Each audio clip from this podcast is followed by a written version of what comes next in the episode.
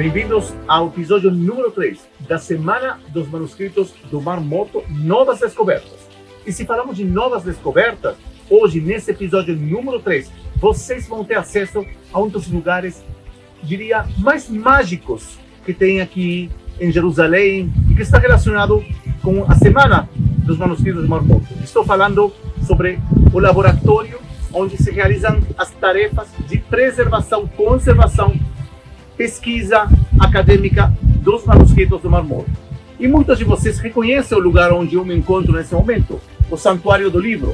Aqui estão guardados os primeiros sete manuscritos do Mar Morto, que foram comprados primeiro por, pelo professor Sukenik e anos mais tarde pelo filho dele, o Dr. Igael Yadin. Esses manuscritos, talvez os mais importantes, os mais extensos, os mais, os melhores cuidados, se encontram aqui, dentro dessa cúpula branca, no Santuário do Rio. Mas muito pertinho daqui, apenas a alguns metros, vamos a entrar dentro de um mundo desconhecido pela maioria das pessoas. E nós tivemos o privilégio de ser convidados a entrevistar e mostrar para todos vocês o trabalho da unidade da, eh, dos manuscritos do Mar Morto dentro da Autoridade de Antiguidades de Israel. E assim que o Dr. Joe Uziel, diretor dessa unidade, vai estar nos recebendo daqui uns minutos apenas para nos explicar a tarefa, a missão que eles têm dentro da unidade dos manuscritos do Mar Morto na Autoridade de Antiguidades de Israel, mas também vamos conhecer os manuscritos, gente. Vocês vão ver os manuscritos originais de pertinho aí, inclusive aqueles que foram publicados recentemente. Hum? Então vocês vão ter acesso através dessa semana dos manuscritos do Mar Morto a eh, achados impressionantes. Também vamos conhecer o trabalho da Tânia, senhora Tânia, que faz esse trabalho que eu já falei, falei para ela, um trabalho sagrado da conservação. E vamos também estar conversando com um fotógrafo que faz um trabalho excelente, fascinante, com uma tecnologia que vocês nem imaginam, que está relacionada também com o decifrado dos manuscritos do Mar. Mas não vou falar mais, vou deixar que vocês vejam esse episódio fascinante. Por enquanto, eu peço para todos vocês me acompanharem, que juntos vamos caminhando para esses laboratórios. Now at the Israel Antiquity uh, Authority at the Israel Museum in Jerusalem, and we are talking now with Dr. Joe Uziel that very, very kindly received us here in this uh, magical place, and he's the head of the uh, Dead Sea Scrolls Labs, right? The Dead Sea Scrolls unit at unit. the Israel Antiquities Authority. Okay. And thank you very much, Joe, for inviting us to be here. And we are uh, very interested to know from you. First of all, who are you? Hmm, a little bit about yourself. And what is this unit in the Israel Museum? Why is in the Israel Museum? And what uh, you do in this uh, fantastic place? So, first of all, thank you for coming and buenos dias. um, again, I am Joe Uziel. I am an archaeologist for the Israel Antiquities Authority. And roughly a year and a half ago, um, I was given the opportunity to join the Dead Sea Scrolls unit at the IAA. Um, the Dead Sea Scrolls unit have a history of some 75 years of discovery, beginning with the initial discovery of the first seven scrolls, which were found somewhat accidentally, at least according to the mythological story, uh, and then reached the antiquities market and were purchased in two waves one by Eliezer Sukenik right around the War of Independence, and the other by his son Yigal Yadin when he was in the United States. Those seven scrolls are on display at the Shrine of the Book in the Israel Museum. However, once that discovery was made, a race began between looters and archaeologists trying to see if more manuscripts and more scrolls could be found. And in fact, today at the Israel Antiquities Authority, we care for roughly 1,000 manuscripts made up of 25,000 fragments and dating from the 7th century BC, so the late First Temple period, and all the way into the Crusader period, so about 2,000 years of manuscripts which were preserved in the Judean desert. And the reason that they were found in the Judean desert is not because that's the only place in the country where they knew how to write, but because the unique climate of the desert, both being very dry and very warm, helped preserve those documents for thousands of years until they were discovered and brought to us. For the past 30 years, the IAA has established uh, first a conservation lab and then an entire unit in order to approach these scrolls in a holistic manner, studying them, mm-hmm. documenting them, bringing them to the public so that people can hear about the scrolls and know what they are, but most importantly, conserving these scrolls in order for them to remain for future generations. The conservation process is a very, very um, unique process, which, on the one hand, creates specific climatic conditions that the scrolls can be kept in for their preservation, and at the same time works at removing uh, things that cause damage to the scrolls. Some of those things occurred in the 2,000 or so years that the scrolls lay in the desert. But some of those were actually unintentionally caused by the early researchers who were interested in the text and tried to piece them together and did things like use sellotape in order to stick fragments together or put them in between glass plates and unknowingly damaged the scrolls. At this point, our conservation procedures are much, much stricter. They don't allow for exposure of light. They don't allow the scrolls to be out of specific climatic conditions. They don't allow for the scrolls to come in contact with any materials that can cause damage to the scrolls. And we're actually involved in several projects where scientific analyses are being done in order to understand the composition of the scrolls, not in terms of the texts written, but in terms of the materials, the parchment or the papyrus, the ink, the salts which accumulated on the scrolls when they were deposited in the caves in order to try and reverse the process of damage and create a situation in which the scrolls can be preserved, conserved, and shown for the next 2,000 years. of course. But you mentioned now that uh, you have uh, scrolls from the 7th century BCE.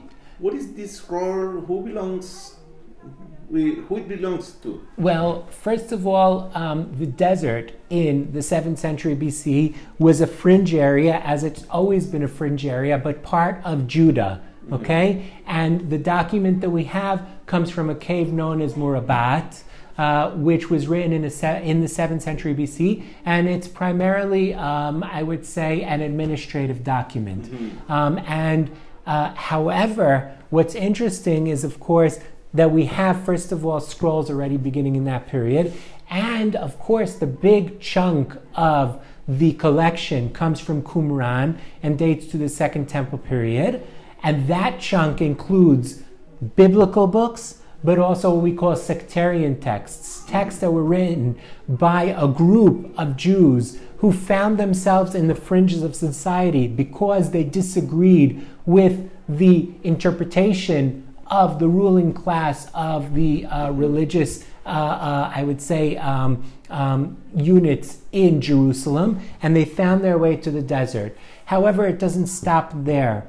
It continues after the destruction of the Second Temple period. For example, we have documents of rebels from the Second Jewish Revolt, the Bar Kokhba Revolt, who actually escaped to the desert in order to run away from the Roman army, and they leave behind documents as well. And so we have a very, very large variety of, of texts which have come to our possession. Now, of course, the biblical texts are so exciting. We have copies dating back 2,000 years of all of the books of the Old Testament, except for one, the book of Esther. But we have copies of all of the books. However, what's very, very interesting is that at this point in time, we are talking about a period where the Bible as we know it today had not been sealed. This is called the process of canon, canonization. And the canonization had not occurred yet. And so what we have are texts that differ slightly from the biblical text that we have today. And sometimes those differences are quite important in order to understand the cultural realm of people living 2,000 years ago and how the text developed over time. But you mentioned Qumran, you mentioned the Bar Kokhba revolt, nearly the, the same place. Uh, there are many places in the Judean desert, for example, Masada. Uh, can you say another or mention another places where those scrolls were found and why there? Why Masada? Why Nahal Hever? Why in those places? How these scrolls right there. So, first of all, yes, Masada is one of the very important sites where scrolls were found. Interestingly, we have documents from both sides mm-hmm. at Masada, including, for example, the pay slip of a Roman soldier.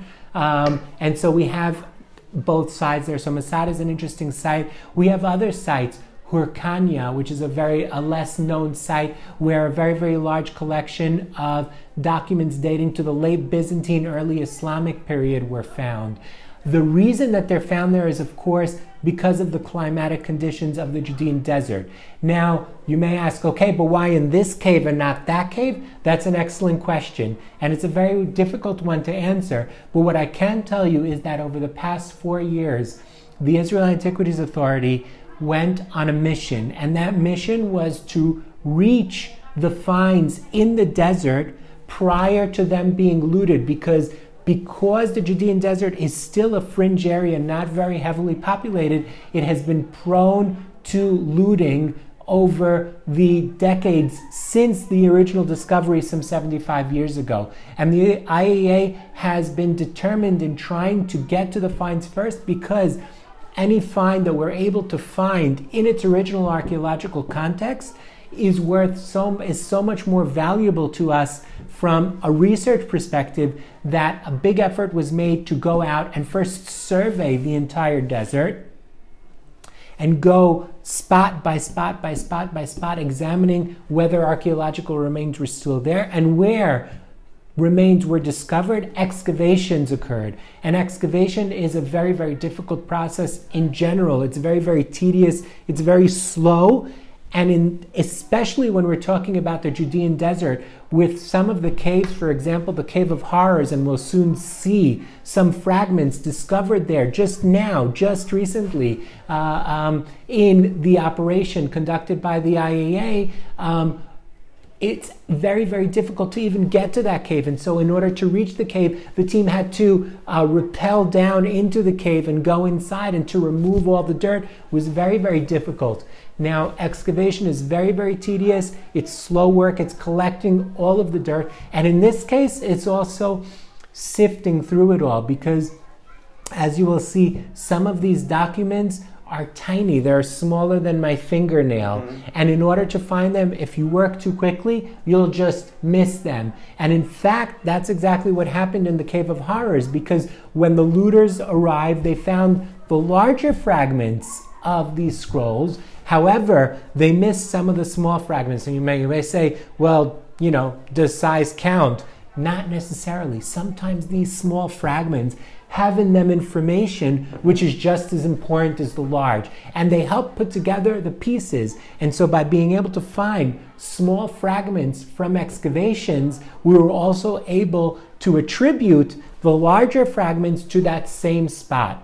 One of the interesting things about the scroll that we're talking about now, which fragments of was recently discovered, the Book of the Twelve Minor Prophets, is that when researchers studied it paleographically, dating the type of writing, and we know that uh, we can date roughly using this style of writing, they dated the scroll to the first century BCE or at the latest the early first century CE.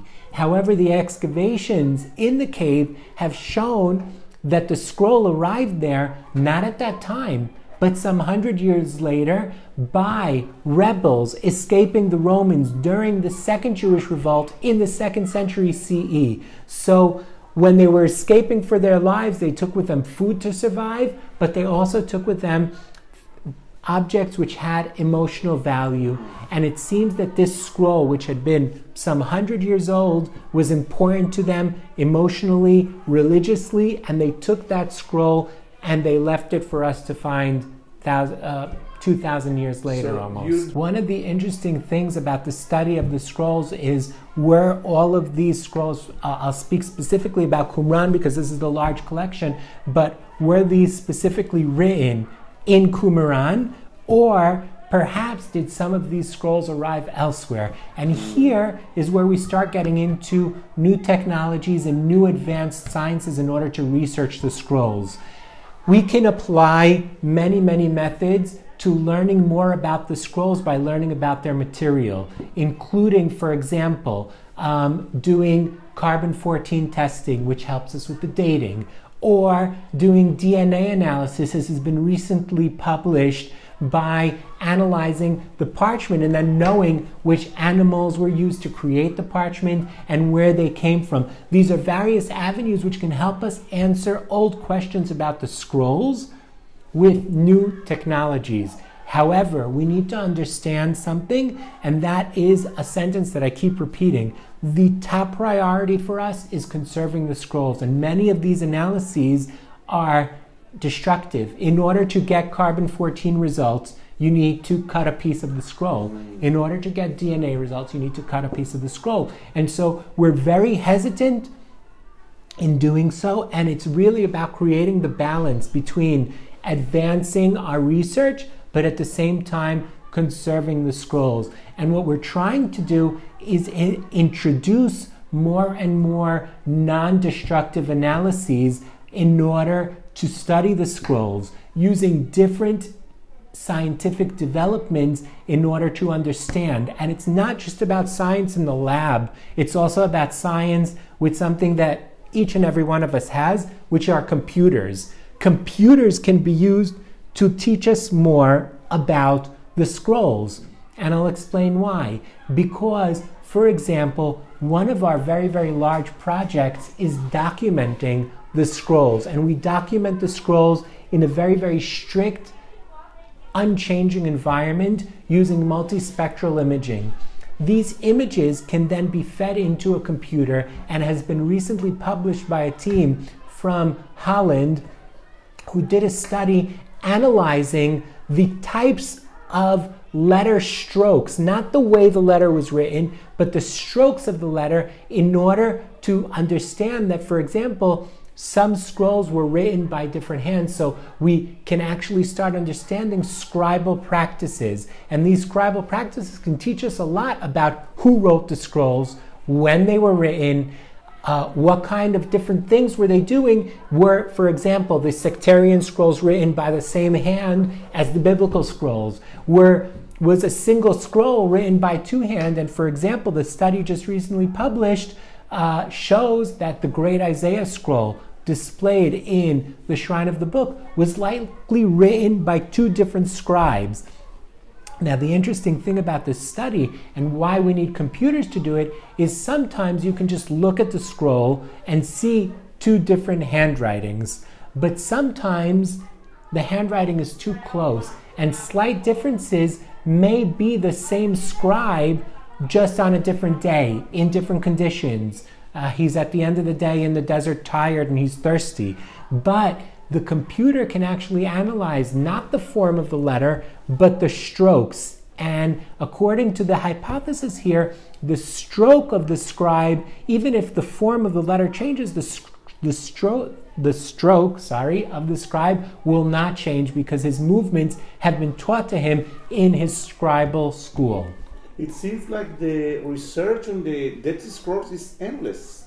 All the time you have innovation and some new things to discover and to research. Well, I think that first of all, that is where archaeology in general is going, and the Dead Sea Scrolls with it, because as new methods advance, as new technologies appear, we're integrating them into our research. We're implementing them in order to teach us more. Were we to just stay at the level of reading the text, then perhaps we could see the end game. But the fact that we're constantly learning about something new that we can do that can teach us something that maybe reflects on past questions or maybe opens up avenues to new questions which we had never thought of is very, very interesting. And one of the main things that we're trying to research here is from combining also scientific analysis but our main priority, which is conservation. And so we're doing studies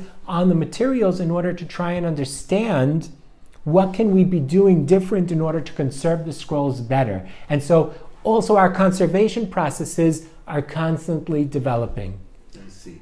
So uh, many people around the world are asking themselves, what is the process of an uh, uh, archaeological excavations from the birth to the exhibition? Well, an excavation can be born by a number of avenues. Uh, it could be a researcher who decides he wants to excavate in a certain place because he has a specific question he wants to answer or he believes something important can be found there. It can also be, and especially when I'm talking about the Israel Antiquities Authority, an issue of what we call salvage excavation. And that relates, for example, to trying to get to finds prior to them being looted. It can be part of the urban development of the country where prior to building a road or a building, we may need to excavate, okay? And that's where excavation begins. And then we go out into the field and we begin our work and we work through the different layers, and all the finds are collected and they're brought back to the laboratories and they're also conserved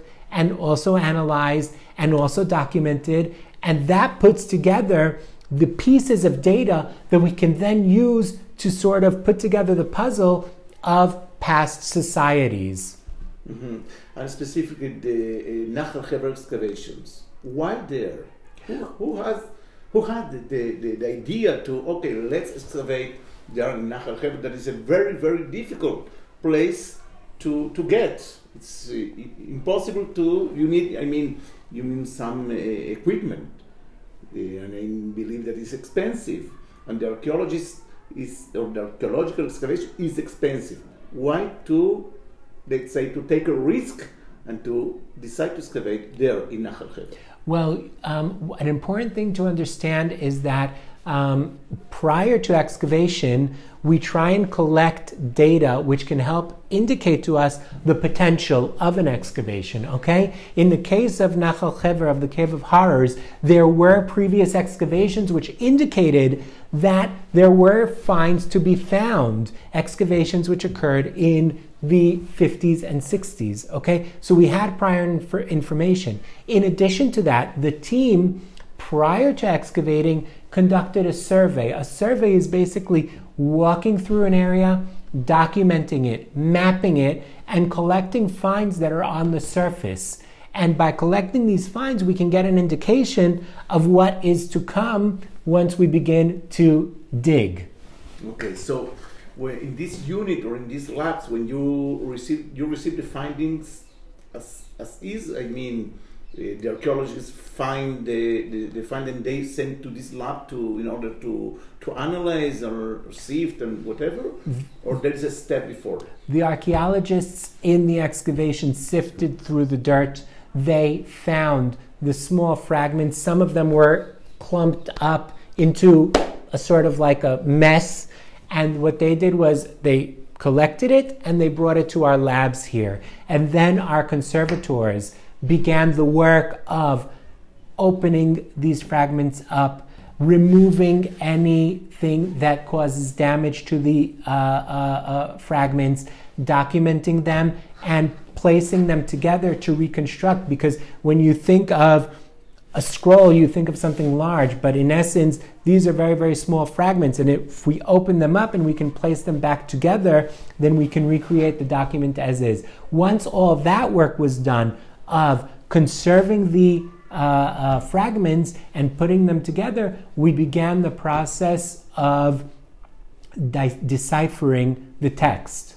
And that is basically the stage where we're at it at now. And these fragments from the Cave of Horrors at Nachal Hever are part of the book of the 12 minor prophets, specifically the book of Zechariah, which, uh, um, which was again opened up, put together, and then read. Interestingly, this is a document in Greek.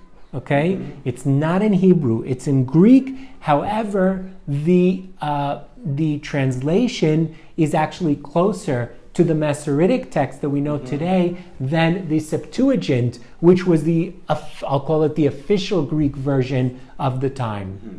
Why do you think that the war is so interested in this? Let's say these last findings or the last the, the, the last discoveries that it was you know everywhere in the news around the world. Why do you believe it's it's happening? Well, first of all, I think that um, it's rare to have documents that were written 2,000 years ago, which are still relevant to many people today. Mm. And I think that's an important connection. The other thing is that even with the tiniest of fragments, we get several indications. First of all, we get indications of the possibility of the future because biblical uh, fragments of biblical scrolls had not been found in the desert for decades. And this is the first time that they'd been found. And by discovering these fragments, it gives us the uh, hope for future discoveries. At the same time, even these smallest fragments teach us about this process of the biblical text and how it, how it evolved. And again, because the biblical text is so relevant to us today, whether you are religious or not, whether you're Christian or Jewish, it's still part of our world, it's part of Western culture, and therefore, this connection and to understand that 2,000 years ago, someone was taking this scroll because it was so important to him and hiding in the desert with it. And at the same time, that same text is important to people today, is, I think, an incredible connection. I see. You, you mentioned that uh, there are seven scrolls at the uh, shrine of the book, close to here, and uh, around 1,000 another scrolls, the main scrolls that are uh, under your responsibility here in this unit. Why those scrolls are not in exhibition or in a permanent or temporary exhibition in general? So, um, this is part of a very, very delicate balance between on the one hand, wanting to uh, present the scrolls and their information to the world, and at the same time, understanding that every moment that they are being exposed is actually causing their degradation. And so we need to create this balance. And so, by having the seven scrolls displayed at the shrine of the book, and at the same time conserving the collection that we have here in a large part uh, we're creating this balance.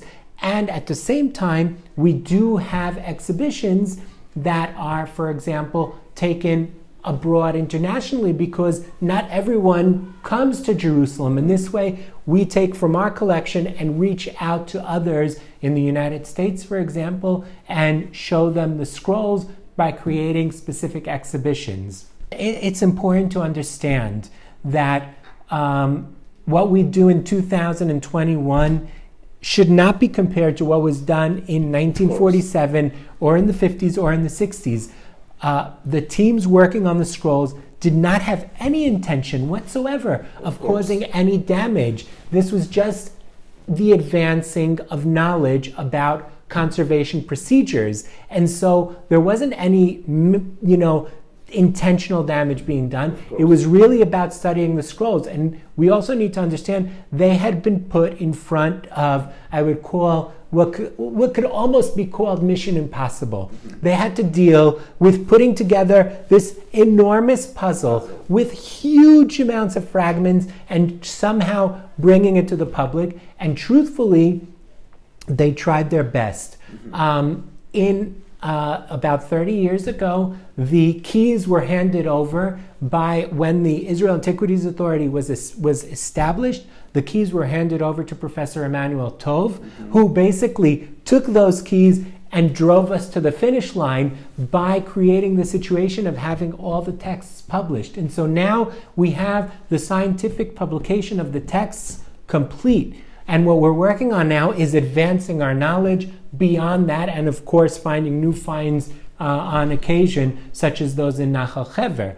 Importantly, you mentioned about um, you know presenting to the public. One of our main goals is presenting to the public, but can we do that in ways that uh, are not physically hurting the scrolls? And one of the ways we do that is, for example, the digital library, which we put online, which presents 30,000 or 35,000 photos of the scrolls, which is open to the public on the World Wide Web. And anyone can go in and search for scrolls and look for pictures and basically get information about those scrolls by using the uh, digital world. And another question: What is what do you think is the most challenging work that this unit had in the past or will have in the future also?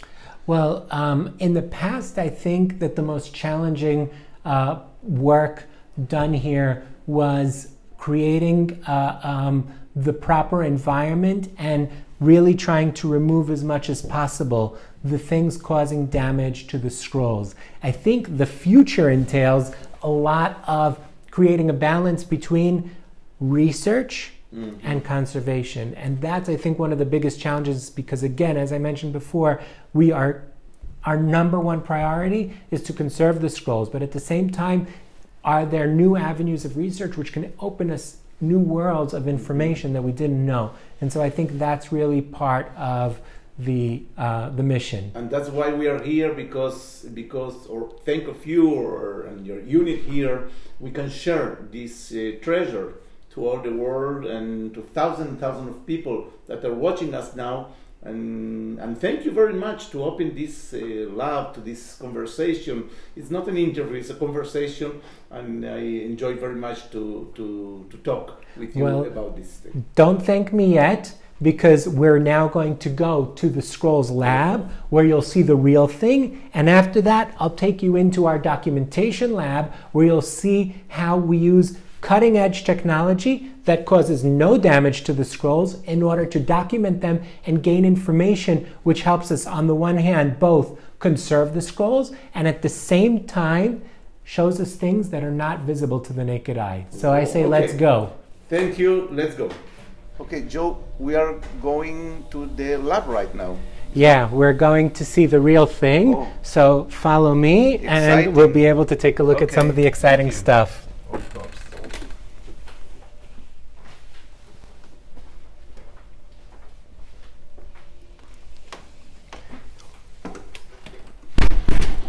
Okay, so welcome to the Conservation Lab of the Dead Sea Scrolls of the Israel Antiquities Authority. As I mentioned before, our collection is roughly some 1,000 manuscripts made up of 25,000 fragments.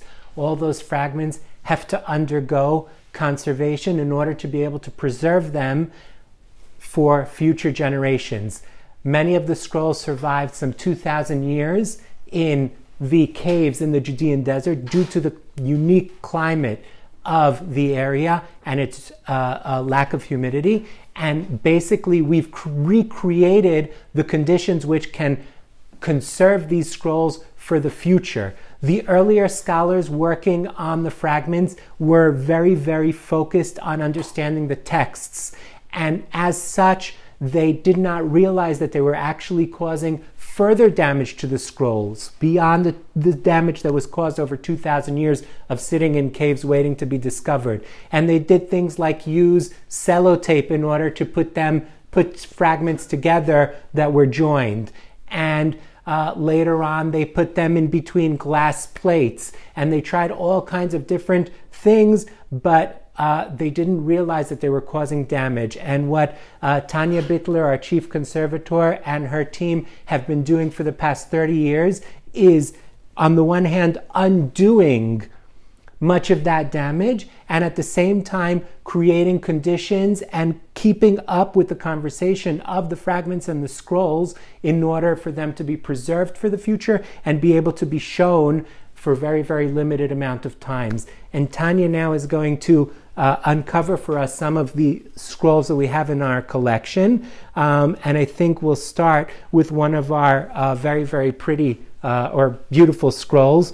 Um, uh, this is one of our largest scrolls, and here you can see several fragments of a scroll dating back roughly 2,000 years ago, uh, um, which is uh, the scroll of Psalms. Okay, and what's interesting about this scroll is that uh, a you can see that it's written in what we call square Hebrew writing, so very very similar to modern Hebrew, except for one word which sticks out, which I will carefully uh, uh, have Tanya point to without getting my fingers close to the scrolls. Um, just, but just Tanya can touch, right? This uh, only scrolls. only Tanya can touch these Okay. scrolls. Uh, the the um, the scrolls are very very very delicate, and any contact causes damage. And here Tanya is pointing out the several occurrences of one single word written in ancient Hebrew script, and that's the name of God. Even though uh, um, at this point in time in the Second Temple period, um, what was being used is uh, square Hebrew script. They still knew how to write ancient Hebrew, and they used it for writing the name of God, possibly to um, uh, uh, prevent it from being spoken, um, uh, uh, um, which we know is uh, against uh, um, the will of the community. Um, another scroll I'd like to show you. So you have a, a huge responsibility and a huge mission here, because all the time you're talking about the next generations. Yes, we, our uh, our team at the at the Israel Antiquities Authority um, uh, focuses on several aspects of the Dead Sea Scrolls, including research, including documentation, including uh, um, outreach, uh, bringing the the um, the knowledge of the scrolls to the general public. But our utmost mission top of the top is conservation. That's priority number one because at this point, any of the other things can be done in the future. But if we do not conserve the scrolls properly, then they won't be here for future generations and they'll disappear. So I want to show you a scroll that's particularly relevant for now. Um, this scroll is, um, as you know, um, a large part of the scrolls found in Qumran are biblical books. Okay, and we have copies of all the biblical books except for Esther. Okay, but right now what Tanya is showing us is a copy of Ruth, and we know that uh, Shavuot. Shavuot is now, yes. Shavuot is now, and this, uh, what uh, uh, Tanya is showing us, is a nice fragment of the book of Ruth, uh, which is read on Shavuot. And so uh, here we have a connection of people 2,000 years ago Read. reading texts that we still read today. However, what's interesting, and if I go back to Psalms for a minute, is that the biblical text at this point in time had not been fully canonized, which means it was not sealed. And there are differences. And for example, in our copy of Psalms, there are Psalms that do not appear in the final version that we know today. And so we're actually revealing other biblical texts which didn't make it into the final version, but uh, uh, were read 2,000 years ago. Amazing. Amazing. Now we're going to get even a little bit crazier because we've shown you texts written in Hebrew and we've shown you specific words written in ancient Hebrew script. But if you imagine yourself 2,000 years ago, um, there was no English, but there was what we would call a lingua franca, a general language which people would write in internationally. And what would that have been? Greek. We have some scrolls in Greek. Okay, and what we're going to show you now is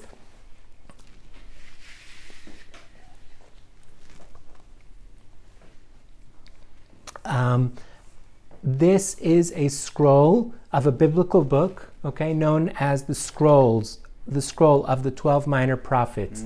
It includes the 12 small prophets, okay? But it's written in Greek, the same way that you'd find today an English Bible or a Spanish Bible or a Portuguese Bible. Um, we have books written in Greek, biblical books written in Greek.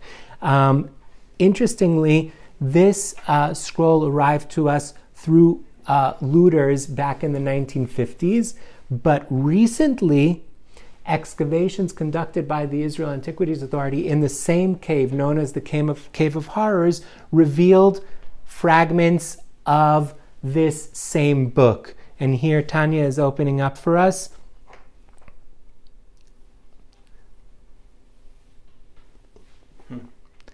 Some of the small fragments related to this same composition.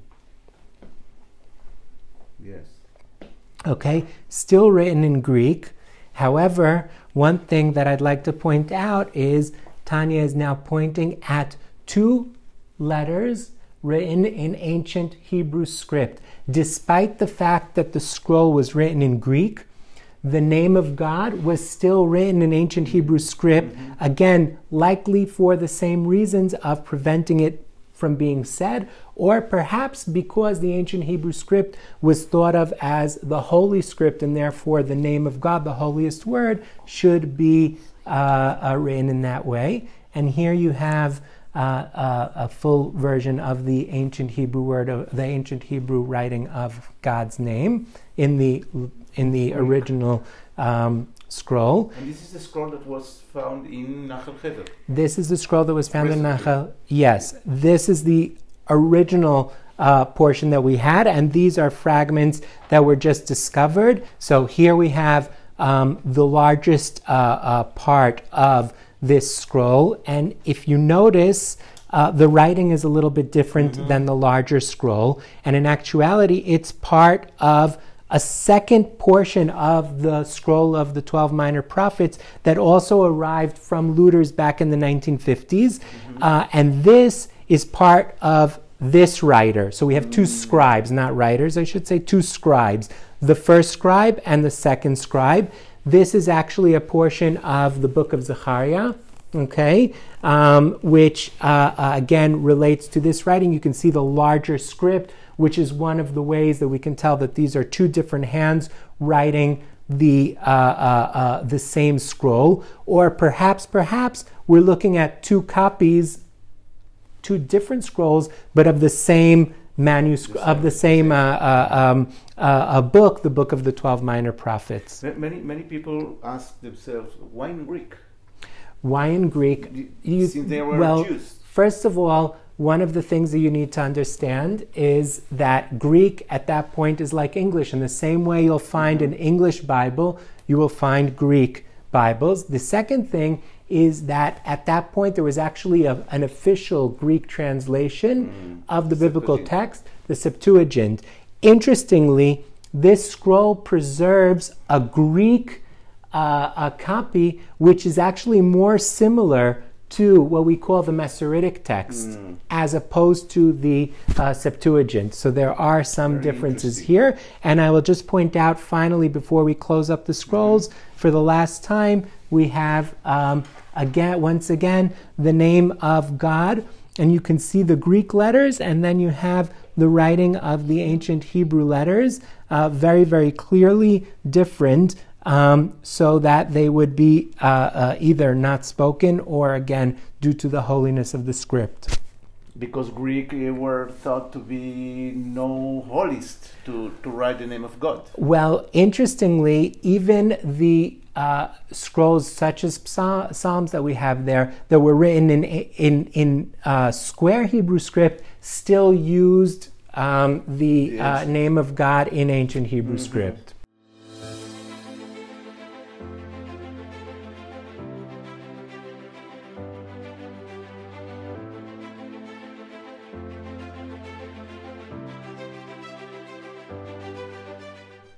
Joe and Tanya, I want to ask uh, to both of you, and I'm very excited to be here. I'm almost uh, crying from uh, most uh, emotional to be for, for my, uh, my myself here for the first time to see these ancient scrolls.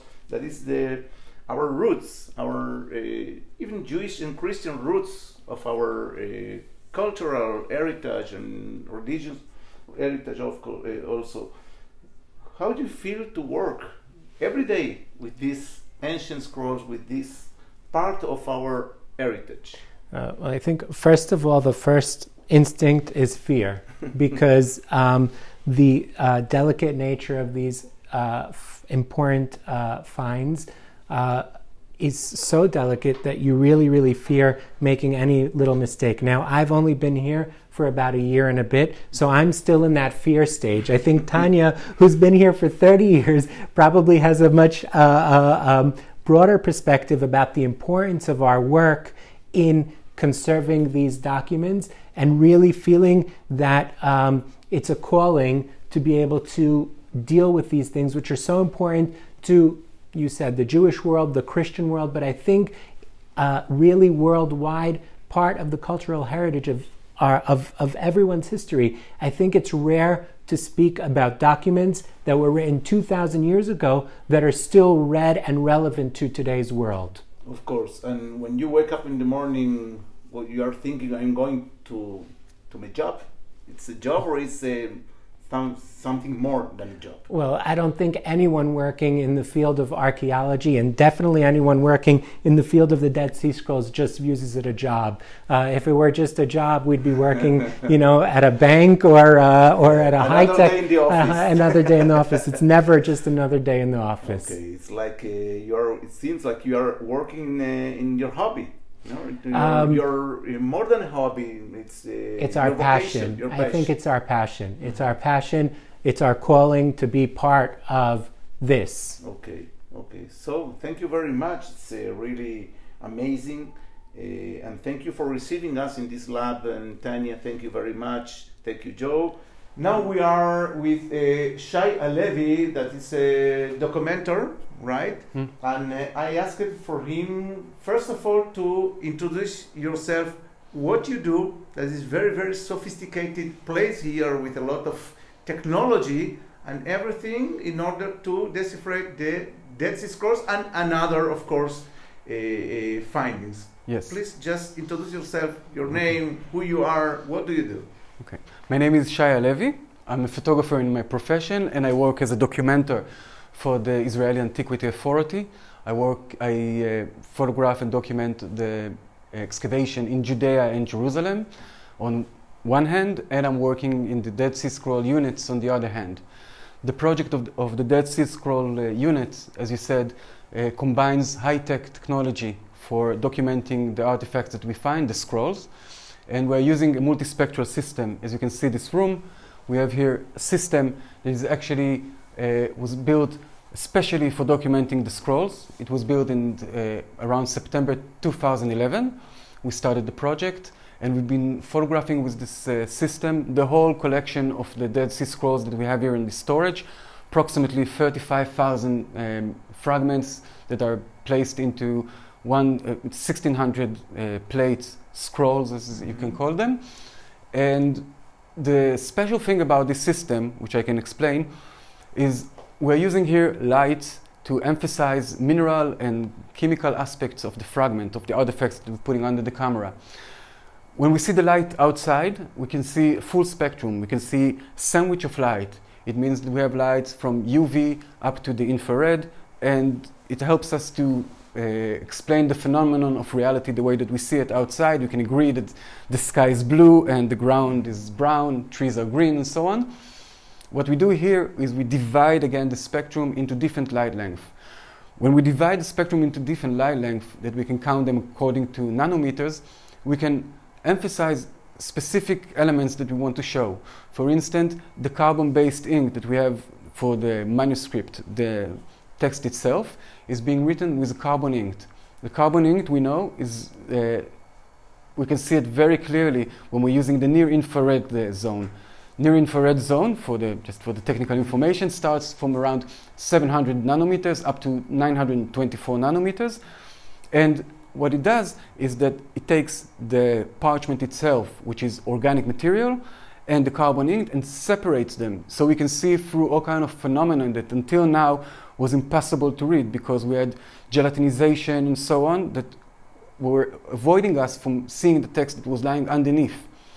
When we're using the different light length, we can see the text that was unrevealed, reveal it, read it again, and we can say definitely that since 2011, when we started the project, the whole um, research about the Dead Sea Scrolls got into a very big commotion because we have new reading, we have new understanding about the fragments. So it's very exciting. One important thing about, the, about this system that is very unique to um, archaeologic uh, work mm-hmm. is that it doesn't cause any damage to the scrolls. Mm-hmm. We're using here physics, we're using here um, optics, nothing happens to the scrolls. So it's very unique because you know in archaeology when we touch something we make uh, damage. So over here we have something that is very clean and it's a very unique, uh, unique thing. The way that the system works is you can see we have panels un- above the camera. We have first we have the camera itself, technical camera, yes. with digital back and filters, and then we have those lights. Those light panels are actually uh, in charge of making different light length.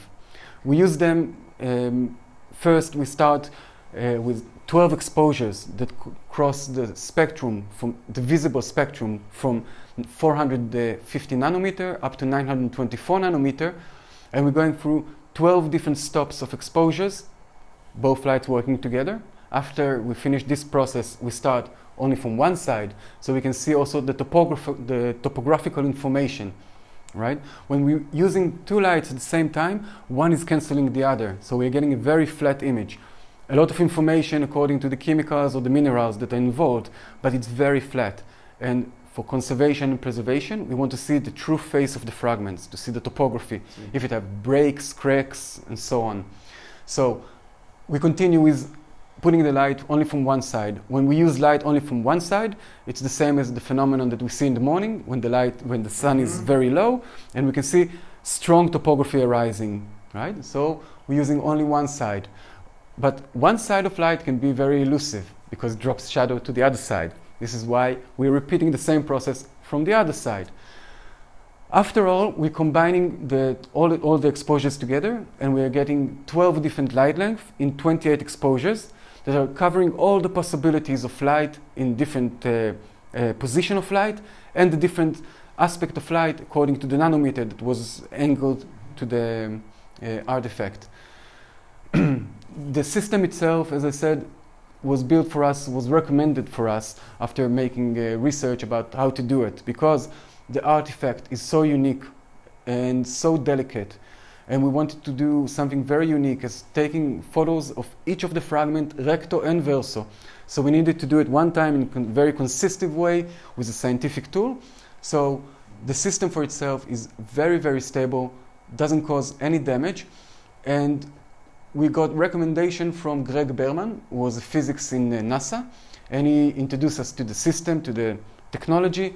Uh, he brought the technology to us. Um, he brought the company name Megavision, which is uh, um, not a NASA company, it's another company that was building actually the technology. And we built the system. The system was modified especially for the room, especially for the scrolls. And since 2011, as I said, we started photographing each of the files here weighs 4.7 gigabyte. And it sounds like a very heavy file, but it's a very realistic file because we need to understand we are taking here pictures of the past in the present for the future. The future will be 4 gigabyte, will be something very easy for us to pass around in SMS. Right? We, see, we see it now as high tech, something future. very high tech, future thing, but it's going to be just ordinary thing. And so we work here for the future. It's very exciting. How did you know what to ask to this uh, guy from from NASA? Did you have the, the plans, the ideas, the, the, because you say that no, what, he built he built a, a tailor made for this room for your needs. Ken. How did you know what to ask? What to well, I was I wasn't asking for the camera. Mm-hmm. the the camera was built after specification that was built. We took uh, scholars and mm-hmm. group of, res- of uh, people from universities that are involved with the Dead Sea Scrolls, and we asked them, what do you want to see? Then we took uh, chemistries and we, asked them about the combination. So it was slowly built into the understanding what we need to see is we need to see the thing as not as a full thing but to see the whole structure of it because this is what most interesting to see the structure can give us better understanding about um, how to take care of the fragments this is our responsibility what we do here as the, the Dead Sea Scroll unit is to keep on the scrolls and pass them to the next generation. It's not ours to, to keep. It's not our possession. Yeah. we are just one of we are just one group of guards along history that are keeping on the scrolls and passing them on in the best way for future uh, use. So it's not my questions or my definition of how the camera needs No, to be, it's but very interesting how technology helps to, to you know to keeping this research alive and go, and moving on. Okay. This, Yeah. uh, You know, that's- Sea Scrolls. that's what that, as I said before, it's really fascinating for me to think that we're using Hellenistic material to Mhm. document Hellenistic material. We went into space research, so we see the edges, as Ofer Sion before me was saying, is the most exciting thing about the scrolls. Mhm. We can see text, and when you see this uh, uh, information that was delivered from us from the past, and it goes through your hands, so it's very exciting process. The way that we see light length is uh, by the shorter the light length, the colder it is. So we start with blue light, and you'll see gradually how we build the, the frame through the spectrum. Okay. But the work here is all made in the dark, so I will show you. No. This is where it's going to happen.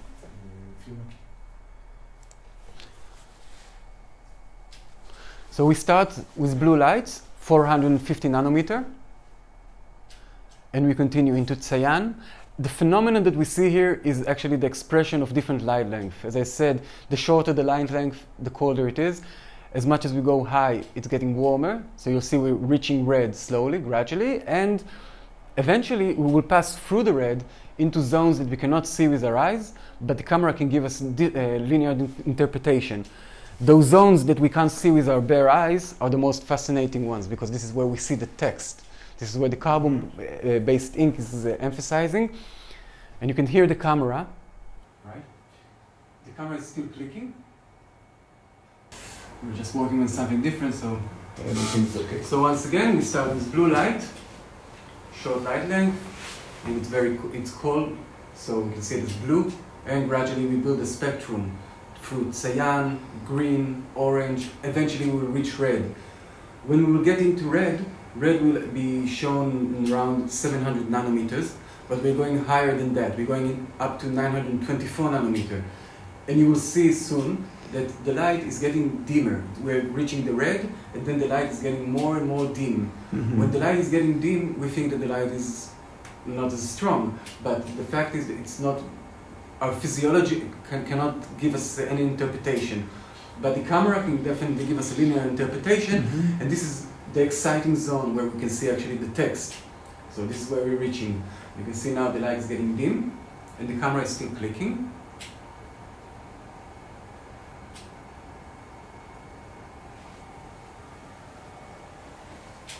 we are now washed with red light. If we're snake, you see it definitely washed with red light.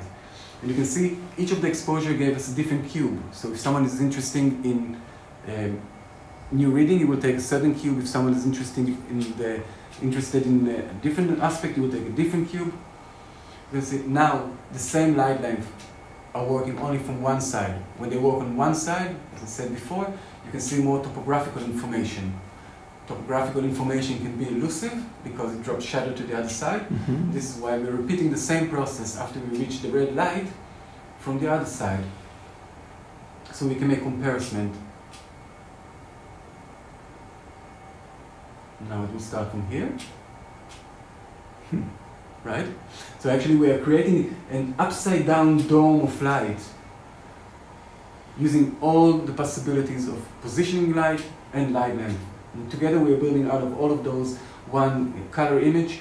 So we have the color image, which is scientifically measured and unified, always the sa- in the same uh, uh, values. And on the other hand, we have all the parts that was building the, the, this image, so we can use it for research.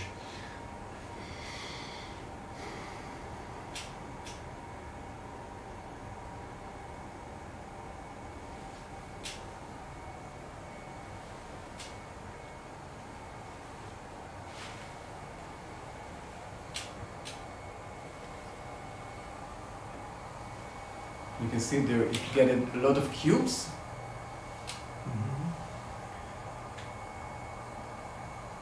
Now, after we understood that we're making not only the material that we need for research, but also a very good color image.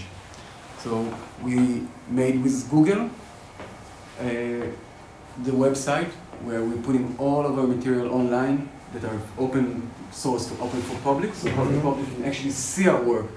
We're not putting the whole 28 exposures, we're putting um, uh, infrared and the color image. As I said, the infrared is for new reading. The color image shows the artifact as it is. So we're, we believe this is right for the public. Mm-hmm. This is what the public will look like, will look for. And if someone has more uh, other research that they need, they can approach us, and we're giving other information according to the research needed. That's I will, I will show you two films that shows what the system, what's the result of the system. So, Okay. two samples. Mm-hmm. The first sample you will recognize immediately. It's a bestseller, and you can you will see on the left hand side here the nanometer where we started. You can see the fragment, and this is actually the uh, photography process on one fragment. You can see as much as the light length is getting longer, we're getting more information about the text. The text is getting out, and when we reach 924 nanometer, which will be soon, the near infrared zone, you can see how legible the text became. And you can see it says here, אלוהים את השמיים ואת הארץ, ורוח אלוהים מרחפת על פני המים. And this is actually Genesis A, right? So you can see the text and me as Israeli, my, my kids, right? Nine year old. Of course. Is reading it the same 2000 as some, 2000 years ago, eh, after. The same text. You don't need to be a scholar. You can see Vaikra, Elohim. Basic Hebrew, right? You know, this Hebrew. But as I said, you can see that the image now is very, very flat. So we want to see also for the conservation to see the true face of the fragment. Mm-hmm. So we're using only one side of light and you will see what comes Because out. if you if you take the the fragment, ah, this is the original fragment. You cannot Okay. wait. No, no, yeah. It's very this is the original. This is the original, no, no question. So you can see now how wavy the text is, how wavy the fragment i- i- is, right? You can see it's full of cracks, breaks. We can see a lot of phenomena that are not really we can't we can't see them in, with our bare eyes. And the camera can give us a linear interpretation. It's great. Look on the topography, right? Something that looks very flat to the eye, how it comes. And when we're combining all those light lengths together, we will reach into a color image. And this mm-hmm. color image is not my interpretation as a photographer. This is an image identical to the original. We are measuring the values of this image according to LAB, CMYK, and RGB, according to three profiles, which are never changed. The, the information here is very stable, scientific information that doesn't have any changes. The second sample I'll show you is um, Psalms, and you can see again the text is legible for whoever knows how to read Hebrew. And you can see this is the combination of all the color images into one color image, all the images from the visible parts of the spectrum, and we are reaching into a very good uh, color that is true, identical to the original, but as you can see, it's very flat. When we start the side lights, look on the topography how it will arise, and you can see the true face of the fragment. Amazing. Right? Something that looked flat in the eye, to the eye, turns into full topographical uh, experience. You can see on the bottom we have the gelatinized area. Those areas we cannot read what it says inside. When we were using the infrared, look what happens to this area. Gee. And this is how we have the new reading. And if you want to be more exciting for the viewers, so I can show what it says here. שיר המעלות לדוד, הנה מה טוב ומנעים, שבט אחים גם יחד, שמן טוב על הראש. This is, right? This is what we read. This is what we read in synagogues.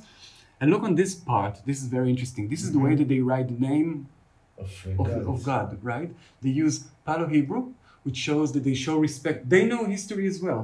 They want to connect themselves to to the Jewish people that came before them in First To- Temple To time. their own roots. Yes. So we see here. From I think me as uh, I'm, I'm dealing more with history more than Mhm. archaeology in my uh, studies. So I think for me this is a very unique uh, human expression, very romantic, to to identify yourself with your with the people who came before you. So as I showed, we have here two versions now: the infrared, which is very legible and we can see everything, and we had the color image. And that's the way we're actually documenting history for future use in a very reliable way. That's it. So because of this technology, you are able to decipher some words that before we, Exactly. we cannot, Yes, yes, we yes. couldn't read before. Now there is no question when we're looking on a text, we don't, you in, optimi- in an optimist way, when we look on text, we don't need to think what it says too much, if the ink is missing or not missing. We see just the, the true thing of someone someone's handwriting. Mhm. And under this camera, we can see a lot of other human phenomena. We can see, for instance, the fingerprint of the guy who wrote it, because he was sitting with a candle, right? Fingerprint. Fingerprint, yes. Right. When, someone, when someone is writing with a candle, right? Mhm. Sitting in a cave, sitting in a house, and he's holding the page, he's moving the candle, so I can see his fingerprint. Then, you can go to the And this police. is really, this is very, very unique. First thing, I see the vision and the agenda of the, the right, the guy who wrote the, the scroll. I can see his fingerprint. I can sit in this room in the 21st century and throw myself back into the first century to see the history you know, face to face. It's very unique. This is why a lot of people are very excited from this uh, historical information. Amazing. And You show you show now uh, two scrolls that uh, are relatively easy because they're biblical texts. Okay. Uh, have you have you have any other examples that you could decipher that nobody knows what is written there because of this technology? Well, the, the scholars that are working with the scrolls know Greek. They know they know the language that was common in the in the ancient world. So when we identify the text, we have here a lot of people that know those language. So we doesn't we don't have enigmas of something that Yes, yes, we don't know. Of course, there's some parts of um, language that are related to the common custom at the time, Mhm. right? You can see phrases, for instance. If we use the language that we have today, as someone in, in 100 years or in, in 2,000 years tried to read the text that we wrote in a Mhm. newspaper, he will understand. Most of it would be very clear.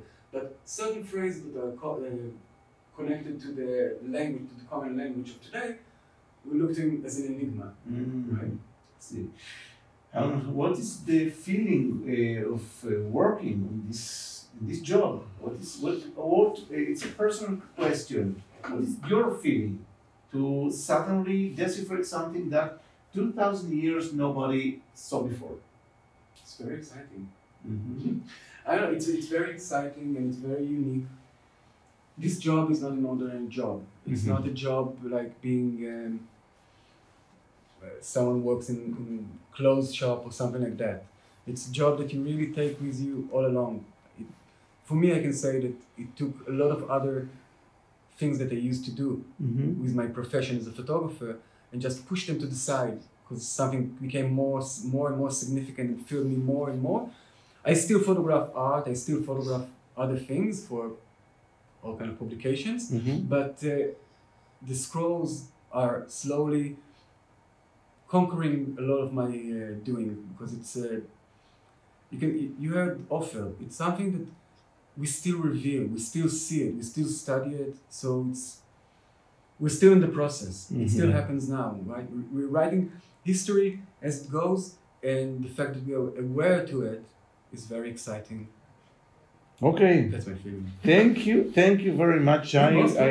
I, re- I have to recognize that I'm uh, amazed I didn't know this uh, technology. Maybe some, you know, some articles you read, I read, I read in the in the past.